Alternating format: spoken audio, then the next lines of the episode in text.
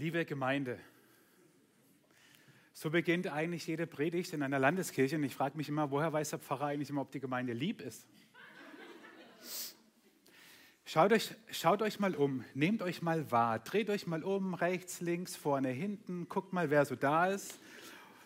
Im Chat, ihr zu Hause, schreibt einfach mal Hallo rein, dann könnt ihr euch nämlich auch gegenseitig wahrnehmen. Und ihr seht Leute, wo ihr denkt, Mensch, voll cool, dass die da ist, dass der da ist. Und ihr seht Leute, wo ihr denkt, ja, ist auch da. ist okay, kann ich nicht ändern, aber ja, wir haben ja zwei Ausgänge. Gemeinde ist wie Familie. Denn deine Familienmitglieder suchst du dir nicht aus, außer die Angeheirateten.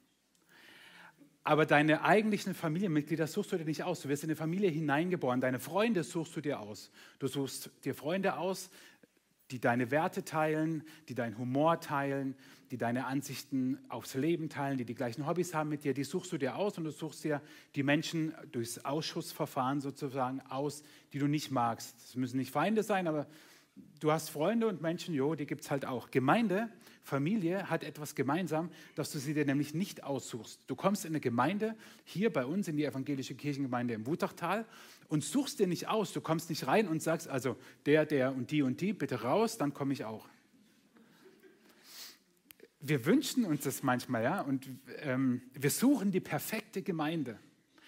Aber ich kann dir versichern, in dem Moment, wo du in dieser Gemeinde bist, ist sie nicht mehr perfekt. Und wo ich bin, ist sie auch nicht mehr perfekt. Familie und Gemeinde haben etwas gemeinsam. Und das unterscheidet sie von Freundschaften. Aber Gemeinde hat natürlich etwas, noch, was noch viel, viel tiefer ist und viel tiefer verbindet als Familie. Wir sind in unserer Predigtreihe des Glaubensbekenntnisses. Ich glaube heute an die Gemeinschaft der Heiligen.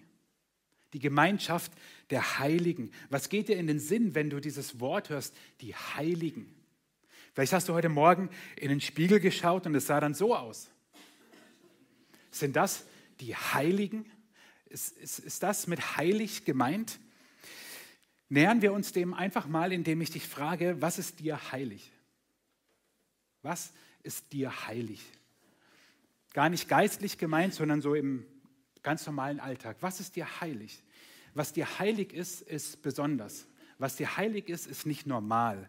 Was dir heilig ist, ist nicht das Alltägliche. Was dir heilig ist, ist etwas ganz Besonderes. Und wenn wir im Neuen Testament schauen, von der Wortbedeutung ist genau das heilig. Heilig heißt, es ist ausgesondert, abgesondert vom Normalen und natürlich dann im christlichen Kontext ist es Gott geweiht. Also es sind Dinge, um die Weihe nicht zu hoch zu hängen. Wir sind ja evangelisch, nicht katholisch. Sorry an alle Katholiken. Das heißt einfach nur, dass es zu Gott gehört oder von Gott bestimmt wird. Dann sind wir im christlichen Kontext schon beim Thema heilig. Gemeinde wird im Glaubensbekenntnis als die Gemeinschaft der Heiligen verstanden. Und in unserer erzkatholischen Gegend hier muss man ja aufpassen, wenn man von Heiligen redet. Das sind nicht die Heiligen gemeint, zu denen die äh, katholische Kirche fälschlicherweise ihre Gebete formuliert, sondern die Heiligen, das seid ihr. Ich hätte euch vorhin auch nicht nur mit liebe Gemeinde, sondern ich hätte euch mit liebe Heilige anreden können. Aber dann hätten manche wahrscheinlich gedacht, was hat der genommen heute Morgen? Ich lese euch zwei ähm, Abschnitte vor aus der Bibel, die das ähm, nochmal deutlich machen oder ein paar andere Gedanken reinbringen. Was heißt es, heilig zu sein? Im Römerbrief im 12. Kapitel steht, weil Gott so barmherzig ist, fordere ich euch nun auf, liebe Brüder, euch mit eurem ganzen Leben für Gott einzusetzen. Es soll ein lebendiges und heiliges Opfer sein, ein Opfer, an dem Gott Freude hat. Das ist ein Gottesdienst, wie er sein soll. Deshalb orientiert euch nicht am Verhalten und an den Gewohnheiten dieser Welt, sondern lasst euch von Gott durch Veränderung eurer Denkweise in neue Menschen verwandeln. Heilig heißt also, nicht beeinflussen lassen, sich nicht orientieren am Verhalten und den Gewohnheiten dieser Welt. Behaltet es mal im Hinterkopf, das wird gleich noch sehr herausfordernd. Eine zweite Stelle ist im ersten Petrusbrief. Bemüht euch daher um ein klares, nüchternes Denken und um Selbstbeherrschung. Setzt eure ganze Hoffnung auf die Gnade, die euch bei der Wiederkehr von Jesus Christus erwartet. Gehorcht Gott, weil ihr seine Kinder seid. Fallt nicht in eure alten, schlechten Gewohnheiten zurück. Damals wusstet ihr es nicht besser, aber jetzt sollt ihr in allem, was ihr tut, heilig sein. Genauso wie Gott, der euch berufen hat, heilig ist. Die Gemeinschaft der Heiligen also, und das ist das stärkere Band als das familiäre ist, dass Gott heilig ist und deswegen Christen heilig genannt werden. Und wir sollen, jetzt sollt ihr in allem, was ihr tut, heilig sein, genauso wie Gott, der euch berufen hat, heilig ist. Wie war so deine Woche? Wie heilig warst du so diese Woche? Oder wie unheilig? Und schon sind wir auf der falschen Spur. Denn unser Problem ist, dass wir ganz oft tun damit verbinden. Aber was steht hier? Jetzt sollt ihr in allem, was ihr tut, heilig sein. Das Heilig wird nicht mit dem Tun verbunden, sondern mit dem Sein. Versteht ihr? Wir bleiben Heilige, auch wenn wir Dinge tun, die nicht heilig sind. Das ist ja genau das, was Martin Luther immer genannt hat, zugleich gerechtfertigt und Sünder. Also das, was wir tun, ist nicht das, was uns heilig macht. Dann wären wir in der Werkgerechtigkeit gelandet. Dann wären wir dort, wo es heute noch Ablässe zu kaufen gibt. Was übrigens kein Scherz ist. Den Ablass gibt es nach wie vor in der katholischen Kirche. Aber wir sollen ja nicht heilig werden aufgrund dessen, was wir tun oder nicht tun, sondern aufgrund dessen, was wir sind. Gehen wir dem mal auf die Spur. Heilig zu sein heißt ausgesondert, Gott geweiht, zu Gott gehörig und sein Kind sein. So hieß es eben in diesem ersten Petrusbrief. Und wie wird man Gottes Kind? Nun, ganz einfach, Ihr habt es mich schon ganz oft sagen hören, alle, denen aber, die ihn aufnahmen und an seinen Namen glaubten, gab er das Recht, Gottes Kinder zu werden. So heißt das im Johannes-Prolog, in der Einführung des Johannesevangeliums, wo über Jesus die Rede ist. Also wer an Jesus glaubt und ihm vertraut, der ist ein Kind Gottes. So, das ist die, die Grundvoraussetzung. Und wenn du heute Morgen hier bist oder zu Hause zuschaust oder das später schaust und sagst, na, ich habe mein Leben Jesus noch gar nicht anvertraut, dann ist das unbedingt der erste Schritt. Der Rest ist nämlich sonst heute Morgen für dich, kannst du zumindest beurteilen, ob die Christen so sind oder nicht. Aber was heißt nun, heilig zu sein, ausgesondert, Gott geweiht, zu Gott gehörig, sein Kind sein im 21. Jahrhundert? Wir haben diese Predigtreihe, ich glaube, aus zwei Gründen gewählt. Zum einen, weil wir euch damit Mut geben wollen, an das zu glauben, was in der Bibel steht. Wir wollen euch ermutigen, an dem festzuhalten, was Christen seit 2000 Jahren glauben und was die christliche Kirche seit 2000 Jahren glaubt und in sich trägt. Und es gab in diesen 2000 Jahren ganz viele verschiedene Strömungen und Absonderungen und Gemeinschaften, die versucht haben, Teile davon nicht zu glauben. Das fing schon in den ersten zwei, drei Jahrhunderten an und das geht bis heute, dass es theologische Meinungen und Strömungen gibt. Heute vereinigen sie sich halt ähm, in, in irgendwelchen Netzwerken oder online oder wie auch immer. Damals war das halt mehr offline. Das gab es schon immer, dass es Gruppierungen gab, die sagten, na, wir müssen an dem, was in der Bibel steht, ein bisschen, ein bisschen, also da muss man ein bisschen nachhelfen. Und das muss man ein bisschen so in unsere Zeit hineindrehen, dass es passt. Das ist kein Phänomen unserer Zeit, aber das ist die zweite Richtung dieser Predigtreihe. Wir wollen euch nicht nur ermutigen, an dem festzuhalten, was in der Bibel steht, sondern auch dort, wo es so viele gegensätzliche Meinungen und Strömungen gibt innerhalb der christlichen Kirche, auch was in der Hand zu haben und zu sagen, nein, ich glaube das trotzdem. Ich habe erst kürzlich auf Facebook, diesem asozialen Medium, ähm, nicht den sozialen Medien, ein, einen Beitrag gehört von einem Theologen, ähm, der einen Podcast hat und dabei sagt, ähm, so ein Zitat gehabt, wo er sagte, man kann nicht sagen, die Bibel sagt ganz klar das. Und als ich das gelesen habe, habe ich gedacht, echt nicht? Kann man nicht hinstehen und sagen, die Bibel sagt deutlich das. Und ich habe mich ertappt, wie ich in diesem Moment wirklich kurz für ein kurzen und etwas anhaltenden Moment unsicher wurde und mich ja selber hinterfragt habe und geprüft habe, kann ich das als Pfarrer sagen? kann ich hinstehen und sagen, in der Predigt oder auch in anderen Kontexten, die Bibel sagt ganz klar dieses und jenes. Und das ist die Verwirrung unserer Zeit, wo ich sage, ja, wenn wir das nicht mehr können, ja, gute Nacht. Also ich meine, wer bestimmt dann, was ganz klar und eindeutig ist? Also machen wir es ganz einfach. In meinen Augen sagt die Bibel ganz klar, dass Lügen nicht gut ist. So, drehen wir das mal um und behaupten, nein, die Bibel sagt nicht ganz klar, dass Lügen nicht in Ordnung ist. Oder die Bibel sagt nicht ganz klar, du sollst nicht lügen. Was hat denn das für eine Folge? Das hat die größte Verwirrung zur Folge, dass wir selbst als Christen sagen, naja gut, komm, dann ist doch ein bisschen Notlüge ist doch okay.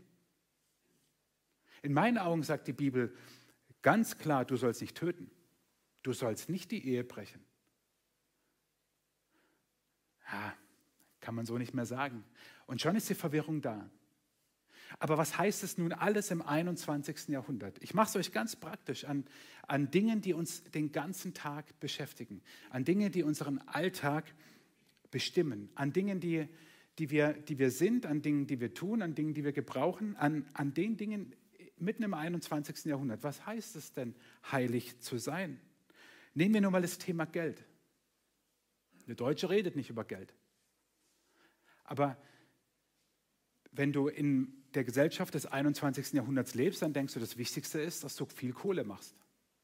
Dass du dein Geld anhäufst und dass du dann irgendwann tot bist und dein Geld auch nicht mehr gebrauchen kannst.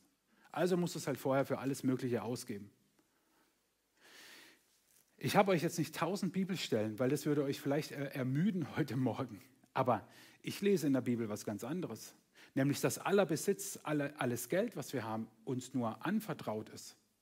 Jesus selber spricht ganz oft davon, dass wir Verwalter sein sollen und dass uns die Dinge anvertraut sind und dass wir sie nicht horten sollen, dass wir uns nicht Schätze sammeln sollen hier auf der Erde, sondern im Himmel und dass wir mit unserem Geld viel mehr bewegen können, wenn wir es nicht krampfhaft nur an, an, äh, für, für uns verwenden. Aber das ist nicht äh, im 21. Jahrhundert das, was man hören will. Thema Arbeit. Wie viele Menschen begegnen mir und höre ich immer wieder, die sagen, naja, meine Arbeit ist nur dafür da, um Geld zu verdienen, Broterwerb, mehr nicht. Aber biblisch gesehen ist Arbeit eine Berufung. Dein Beruf ist nicht ein Beruf, sondern sollte deine Berufung sein. Und wenn es nicht so ist, solltest du dir mal überlegen, ob du mit deinem Leben und deinem Beruf am richtigen Platz bist. Oh, jetzt wird es brenzlig. Die Ehe. Was sagt denn die Bibel über die Ehe aus? Die Bibel sagt für mich sehr eindeutig, die Ehe ist ein lebenslanges Bündnis zwischen einer Frau und einem Mann. Und was sagt unsere Gesellschaft? Das wissen wir alle. Also weder nur Frau und Mann und weder nur einer. Also egal. Aber biblisch gesehen ist die Ehe die lebenslange Verbindung zwischen einer Frau und einem Mann. Darum wird ein Mann seine Eltern verlassen, sie werden zusammen sein, sie werden ein Fleisch sein, wie es in der Bibel heißt. Jesus zitiert es im Neuen Testament wieder. Es gibt in der ganzen Bibel keine positive Aussage darüber, dass die Ehe etwas anderes wäre als die lebenslange Verbindung zwischen einer Frau und einem Mann. Es gibt in der ganzen Bibel keine Aussage, keine positive Aussage darüber, dass es anders sein könnte. Nun leben wir ja zum Glück nicht in einem Gottesstaat, Staat und Religion sind weitestgehend getrennt und deswegen leben wir in einer Gesellschaft, die es anders sieht, andere Gesetze hat, andere Dinge erlaubt. Das ist nun mal so. Aber dazu gerade zu stehen und hinzustehen, das erfordert manchmal schon je nach Kontext Mut. Das Thema genauso Sexualität. Ich lese in der Bibel keine Stelle, die positiv bewertet wird, wo es heißt, spring in die Kiste, mit wem du willst und wann du willst und so oft du willst. Sexualität, Geschlechtsverkehr ist in der Bibel eindeutig eine Sache zwischen Mann und Frau in der Ehe. Uiuiui. Ui, ui. Mal gucken, ob diese Predigt gesperrt wird bei YouTube.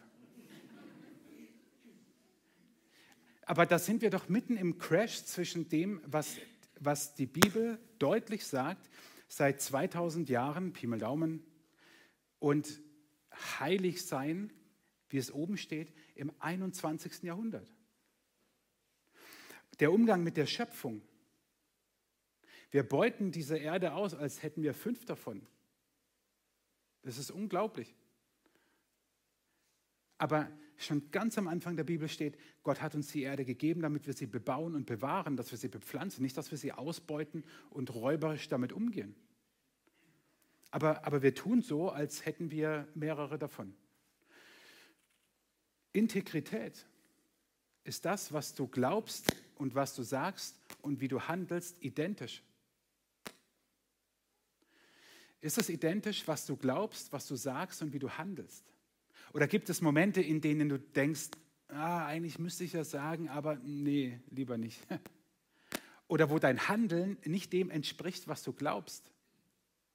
In einer, in einer ähm, Zeit, in einer Gesellschaft, wo wir ja ganz oft von der Ellenbogenmentalität und so weiter reden, da ist es doch total normal anscheinend, dass du tust, was du tun musst, damit du gut dastehst dass du einen Vorteil hast. Ob das nun mit deinen Werten übereinstimmt oder nicht, sei mal dahingestellt. Aber das meint heilig zu sein, dass unser Glaube, unser Denken, unser Reden und unser Handeln übereinstimmt. Der Wert des Lebens. Christen waren seit seit es erste Aufzeichnungen gibt, also schriftliche Aufzeichnungen von, von, der, äh, von, von der ersten Christen, bekannt dafür, dass sie das Leben wertschätzten, und zwar jedes Leben. Wie ist es in unserer Gesellschaft heute? Wie viel Leben wird vor der Geburt schon brutal ermordet? Und wie sehr sind wir am Ende des Lebens schon so weit, dass wir sagen, wir dürfen selber Richter darüber sein, wann ein Leben beendet wird und wann nicht. Euthanasie, schöner Sterben. Wir in Deutschland, also es ist ja nur eine Frage der Zeit, wann auch da bei uns die Gesetze in der Hinsicht noch liberaler werden, wo sie in den umliegenden Ländern ja schon sind. Aber wie, wie ist es im 21. Jahrhundert, da heilig zu sein und zu sagen, wir wertschätzen Leben, bevor es geboren wird und wir wertschätzen es bis zum Ende, ja, bis zum manchmal auch bitteren Ende. Aber nicht wir sind Richter über Leben und Tod, sondern Gott alleine. Und das Letzte ist damit zusammenhängend die Würde des Lebens, die Würde des Menschen. In unserer Gesellschaft gilt doch ein Obdachloser weniger als ein Multimillionär. Oder ein Instagram-Fitness-Influencer und ein körperlich behinderter Mensch gilt doch in unserer Gesellschaft, wird doch unterschiedlich bewertet. Aber Christen sind seit Anbeginn ihres Daseins nicht nur bekannt dafür, dass sie das Leben schützen, sondern dass jedes Leben eine Würde hat. Und es ist doch so, so wichtig, dass nicht der Mensch urteilt, welches Leben lebenswürdig ist und welcher Mensch würdig ist, sondern Gott allein ist es. Wir sind mit all diesen Dingen mitten im 21. Jahrhundert, wo wir merken, wow, wir sagen das so schnell, die Gemeinschaft der Heiligen, aber die Heiligen und heilig zu sein, zu leben, bedeutet auch das, was in der Bibel steht, was Christen seit zwei Jahrtausenden glauben, bis heute anzuerkennen. Und damit stehen wir im, im, im, im Kampf mit unserer Kultur. Und jetzt ist genau der Knackpunkt, wo ich sage, ihr zu Hause bitte aufwachen und ihr hier auch. Denn jetzt kommt der Knackpunkt. Was machen wir damit? Was machen wir damit? Wie gehen wir damit um? Es gibt eigentlich nur drei Möglichkeiten. Zwei sind falsch, die richtige stelle ich euch vor. Über die anderen rede ich, doch über eine rede ich. Ich lese euch mal eine Bibelstelle vor. Als Jesus sich von seinen Jüngern verabschiedet, betet er zu Gott dem Vater, ich bitte dich nicht, dass du sie aus der Welt herausnimmst, sondern dass du sie vor dem Bösen bewahrst. Sie gehören genauso wenig zu dieser Welt wie ich. Reinige sie und heilige sie, indem du sie deine Worte der Wahrheit lehrst. Jesus sagt hier zu seinem Vater, als er vor seiner Kreuzigung war und sich von seinen Jüngern verabschiedet, sagt er, meine Jünger bis ins Jahr 2022, die Christen.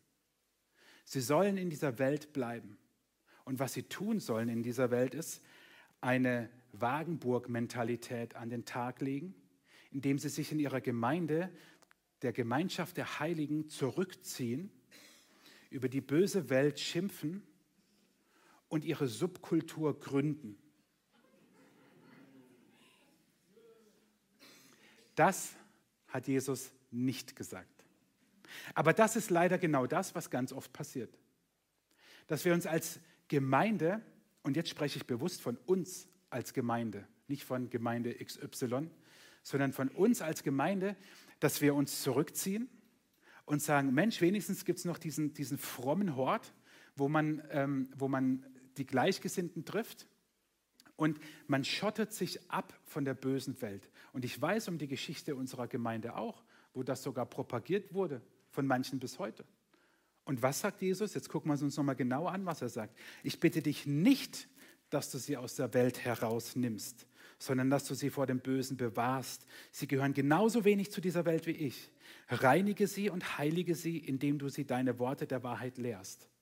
Jesus wie könnte es auch anders sein, hat den totalen Durchblick. Er sieht genau, was Sache ist. Er sagt, meine Nachfolgerinnen und meine Nachfolger, die gehören nicht zu dieser Welt, die nach nicht göttlichen, nicht biblischen Maßstäben lebt. Die gehören nicht dazu. Aber, lieber Papa, bitte nimm sie nicht raus aus dieser Welt. Lass sie drin und bewahre du sie vor dem Bösen. Und manchmal habe ich den Eindruck, dass Christen versuchen, sich selber vor dem Bösen zu bewahren indem sie sagen, du darfst das nicht, du sollst das nicht und in der Gemeinde soll das nicht passieren und das darf nicht Einzug halten und, und, und. Und wir werden gesetzlich. Aber wer uns vor dem Bösen bewahrt, sind nicht die anderen Glaubensgeschwister, sondern Gott. Du musst nicht deinen Nächsten vor dem Bösen bewahren. Das tut Gott und glaub mir, er kann es besser als du. Christen haben einen Auftrag in dieser Welt und der sieht nicht so aus. Nicht so aus. Der Auftrag, den Christen in dieser Welt haben, die Gemeinschaft der Heiligen, die anders lebt und anders denkt und anders glaubt als ihr Umfeld. Übrigens seit 2000 Jahren, also wir sind nichts Besonderes, das war bei Christen immer so. Der Auftrag ist ein ganz anderer, nämlich dieser hier. Jesus sagt, ihr seid das Salz der Erde. Doch wozu ist Salz noch gut, wenn es seinen Geschmack verloren hat? Kann man es etwa wieder brauchbar machen? Es wird weggeworfen und zertreten, wie etwas, das nichts wert ist. Ihr seid das Licht der Welt, wie eine Stadt auf einem Berg, die in der Nacht hell erstrahlt, damit alle es sehen können. Das ist der Auftrag der Gemeinschaft der Heiligen. Salz damals wie heute, wurde gebraucht, um Dinge schmackhaft zu machen und zu verlängern, also zu konservieren, länger haltbar zu machen. Und das ist der Auftrag, den wir als Gemeinde, den wir als Christen haben, nicht nur wir hier im Wutachtal, sondern alle Christen auf der Welt. Unser Auftrag ist, dass wir schmackhaft sind und dass wir unseren Nächsten lieben. Und dass Menschen sagen, okay, wenn Christen so sind, dann muss es gut sein. Und unser Auftrag ist, Leben zu verlängern. Nicht mit lebenserhaltenden Maßnahmen, sondern indem wir in dieser Welt sind und Menschen von Jesus erzählen, verkündigen, Zeugnis geben, damit sie zum Glauben an ihn kommen und ihr Leben ewig wird. Deswegen sagt Jesus, seid ihr das Salz der Erde. Und er sagt, ihr seid das Licht. Und das ist eine Würde, die er uns zuspricht, die ihresgleichen sucht. In Johannes 8 sagt Jesus, oder es steht in Johannes 8, Vers 12, dass Jesus sagt, ich bin das Licht der Welt. Wer mir nachfolgt, wird nicht in der Finsternis umherirren, sondern hat das Licht, das ihn zum Leben führt. Und jetzt sagt er, ihr seid das Licht der Welt. Und jetzt haben wir hier einen Widerspruch. Nein, ich sehe das so, dass Jesus uns mit hineinnimmt in sein Lichtsein, dass er uns diese Würde zuspricht und sagt, ihr liebe Christen, ihr seid Licht in dieser Welt. Ihr seid sozusagen meine Lichtträger. Ihr seid diejenigen, die mich, die mein Licht in dieser Welt verkörpern. Ich meine, da draußen rennt Jesus gerade nicht rum. Und ich habe ihn jetzt die Woche auch nicht rumlaufen sehen. Wie sollen denn bitte schön Menschen, die Jesus noch nicht kennen, von Jesus hören, von Jesus erfahren, ihn kennenlernen? Wie? Könnt ihr euch selber beantworten. Aber ich hoffe, ihr seid schlau genug, dass ihr wisst, die einzige Antwort ist durch die Christen. Natürlich kann Jesus das übernatürlich tun. Natürlich begegnet Jesus Menschen im Traum. Natürlich tut er das auf seine Wege und, und, und. Aber der Normalfall ist es nicht. Der Normalfall ist, dass Jesus sagt, ihr liebe Christen, ihr Gemeinschaft der Heiligen, ihr habt einen Auftrag, nämlich Salz und Licht in dieser Welt zu sein und nicht euch zurückzuziehen in so eine Wagenburg-Mentalität. Wir als Christen wissen es besser. Wie gut, dass wir Christen sind. Wir tun jetzt alles, dass wir als Christen zusammen sind. Wir machen so viele Veranstaltungen, dass wir gar nicht anders können, als ständig als Christen auf einem Haufen zu sein. Dann werden wir ganz wenig Berührungspunkte mit dieser bösen Welt da draußen haben. Ich kann gar nicht so viel essen, wie ich kotzen könnte, wenn ich das höre. Wir sind doch mitten in dieser Welt drin. Wir arbeiten, wir haben einen Beruf, wir sind in der Schule, wir sind im Verein, wir leben mitten in dieser Welt. Und ich möchte, ich weiß, wenn es ganz tief in dir drin sitzt, dann, dann geht es heute Morgen nicht raus. Aber ich möchte, dass du diesen Gedanken zumindest mitnimmst, dass das hier nicht das ist, was Jesus sich von Gemeinde wünschte und nicht nur wünschte, sondern welchen Auftrag er Gemeinde gegeben hat. Und jetzt denkst du vielleicht, ja meine Güte, aber äh, wir brauchen doch Gemeinde. Ja, natürlich brauchen wir Gemeinde. Aber was ist denn dann Gemeinde, wenn es nicht diese Wagenburg-Mentalität ist? Gemeinde ist Trainingslager. Karlsruher SC, ah, lassen wir das Thema heute. Ja. Gemeinde ist Trainingslager genau für diesen Auftrag. Und wenn du, und ich sehe euch ja und kenne euch ja oder, oder viele von euch, schon lange in Gemeinde bist, dann, wenn du einen Satz heute Morgen mitnimmst, dann den hier. Gemeinde ist Trainingslager und nicht Wettkampfort. Okay? Gemeinde ist Trainingslager und nicht der Ort des Wettkampfes. In Gemeinde habe ich manchmal den Eindruck, jetzt bei uns auch immer wieder, klar, aber, aber oft in Gemeinden, wenn man, wenn man so rumhört, dass es so viele äh, wie soll man sagen, Streitigkeiten, Auseinandersetzungen gibt, wie jetzt hier vorne der, ähm, der Bereich aussehen soll, wie die Musik sein soll, welche Lieder gesungen werden sollen, um wie viel Uhr soll eigentlich Gottesdienst sein und eigentlich zur Sommerzeit genauso wie zur Winterzeit und warum haben wir eigentlich den Gottesdienst so, wie wir ihn haben. Und wir fangen an zu diskutieren und sehen Gemeinde als Wettkampfort. Meins muss sich durchsetzen. Nein, Gemeinde ist nicht der Wettkampfort, Gemeinde ist das Trainingslager. Gemeinde ist das Trainingslager, um fit zu sein, Salz und Licht in dieser Welt zu sein. Und wie passiert das? Zum Schluss vier kurze Gedanken. Der erste ist, du bist nicht allein. Ihr habt euch vorhin umgeschaut und habt festgestellt, spätestens da, oh, ich bin ja gar nicht allein heute Morgen hier.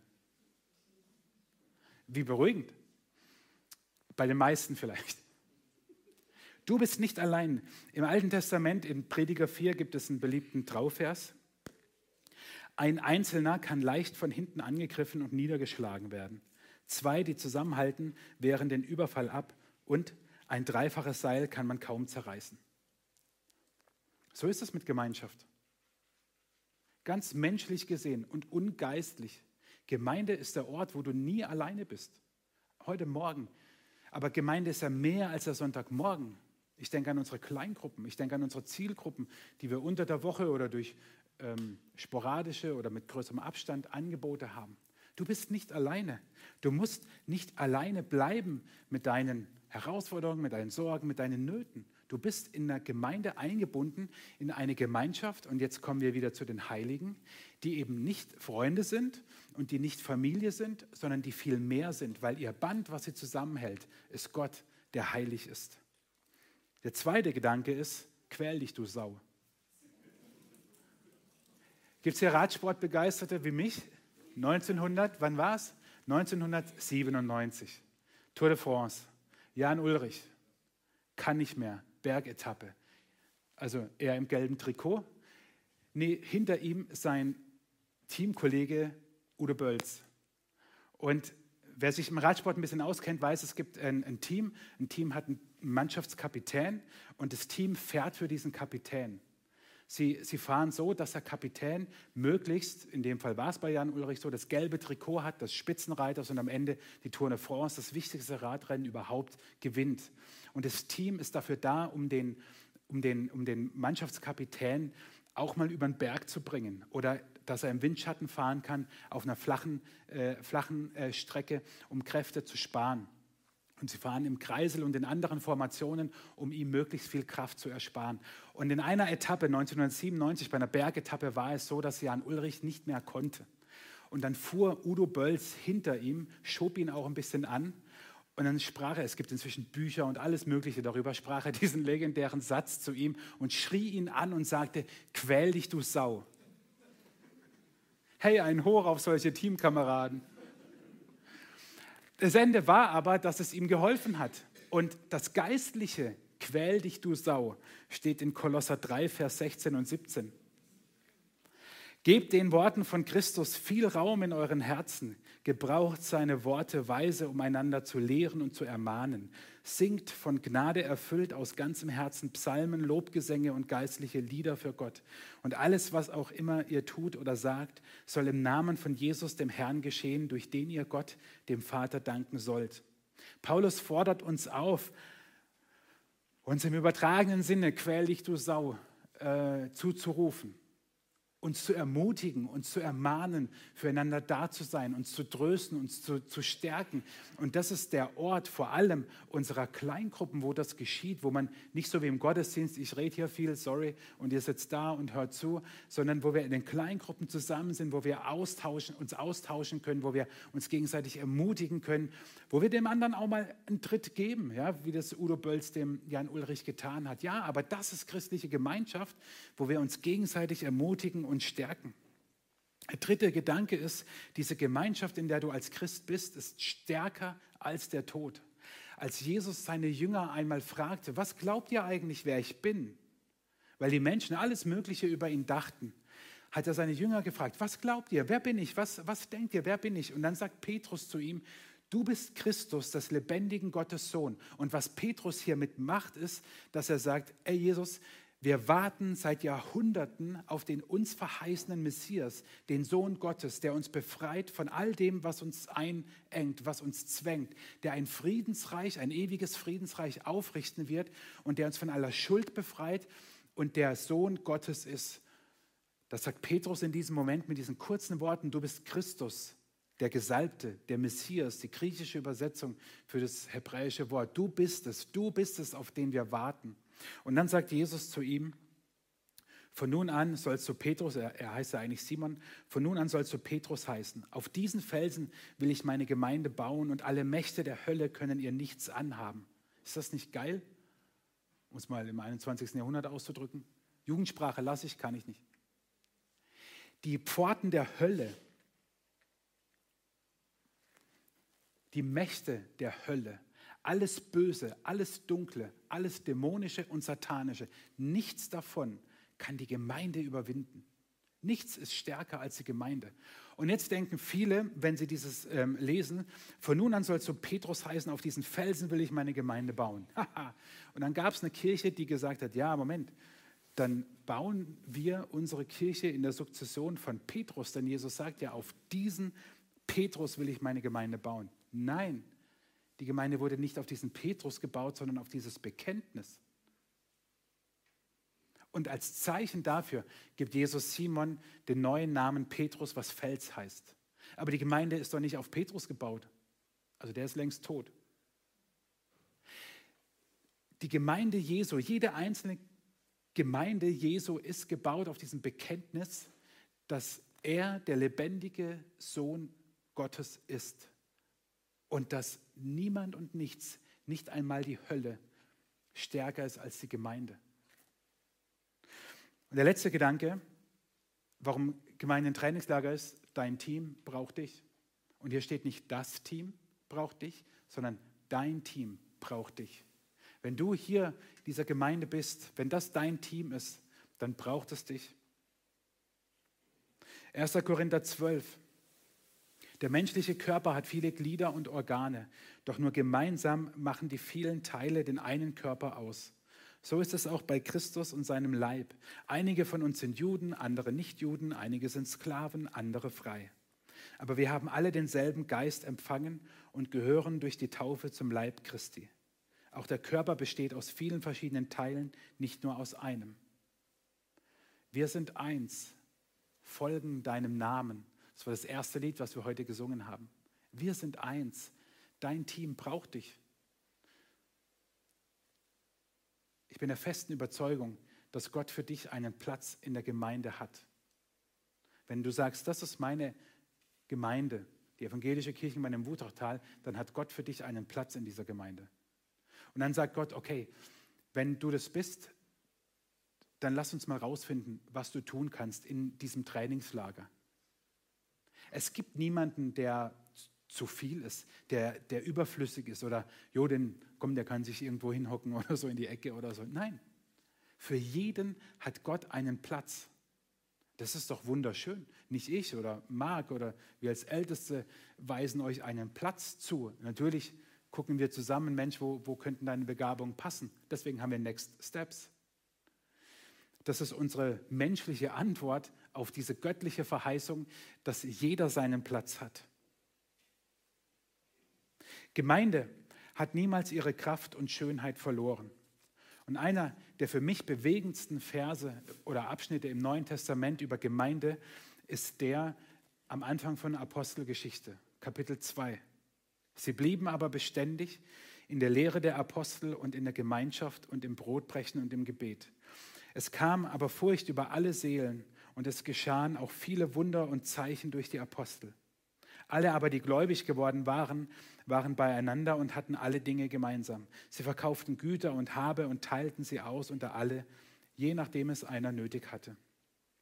Und sie waren täglich einmütig beieinander im Tempel und brachen das Brot hier und dort in den Häusern, hielten die Mahlzeiten mit Freude und lauterem Herzen und lobten Gott und fanden Wohlwollen beim ganzen Volk. Der Herr aber fügte täglich zur Gemeinde hinzu, die gerettet wurden.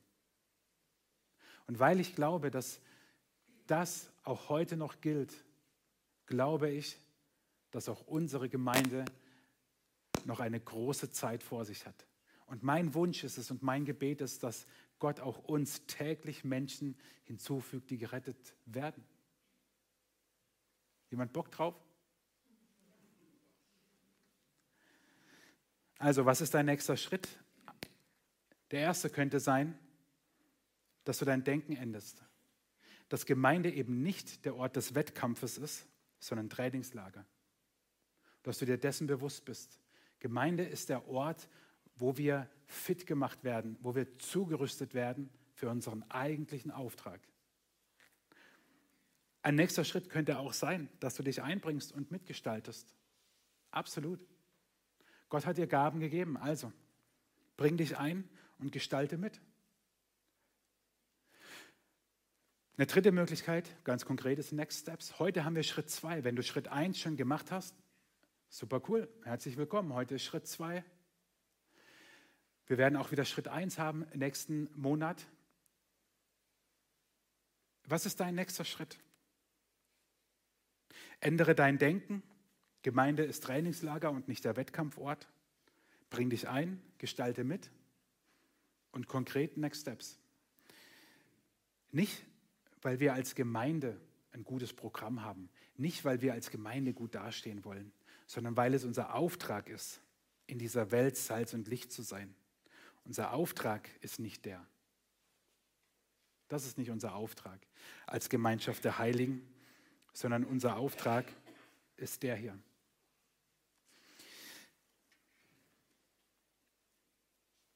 Schau dir das nochmal an und überleg, was dein nächster Schritt sein kann dass wir Salz und Licht hier im Wutachtal sind und dass Gott täglich Menschen hinzufügt, die gerettet werden.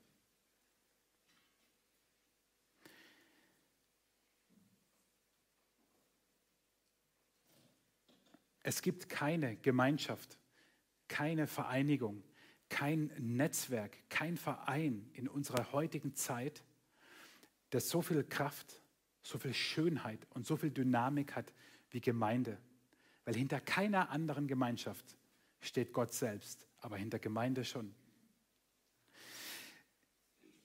Jesus, ich danke dir, dass du als der gekreuzigte und auferstandene immer noch der bist, der heute lebendig ist und in der Gemeinde der ist, der das Haupt ist, der, der ist, der, der die Gemeinde leitet und der der Herr der Gemeinde ist. Ich danke dir, dass deine Gemeinde, dein Leib, nichts verloren hat an Schönheit, an Kraft, an Dynamik. Und ich bitte dich, dass du uns zeigst, jedem Einzelnen hier im, im, im Gottesdienstraum, in der Kirche, aber auch zu Hause am Livestream, was der nächste Schritt ist. Wir wollen als Gemeinde hier im Wutachtal dein Reich bauen und wir wollen, dass Menschen gerettet werden. Wir brauchen dich dazu, Jesus, wir können das nicht. Ich bitte dich um deine Gnade, um deine Gunst und dass du den Himmel öffnest und dass du uns Segen schenkst und dass wir tun, was du segnest und dass dein Reich wächst, dass deine Gemeinde wächst, dass dein Leib wächst. Jesus, hilf uns dran zu bleiben und zu glauben, dass das, was in der Bibel steht, wahr ist. Über die Jahrtausende hinweg hat es sich als wahr behauptet, auch wenn es heute manchmal schwierig ist.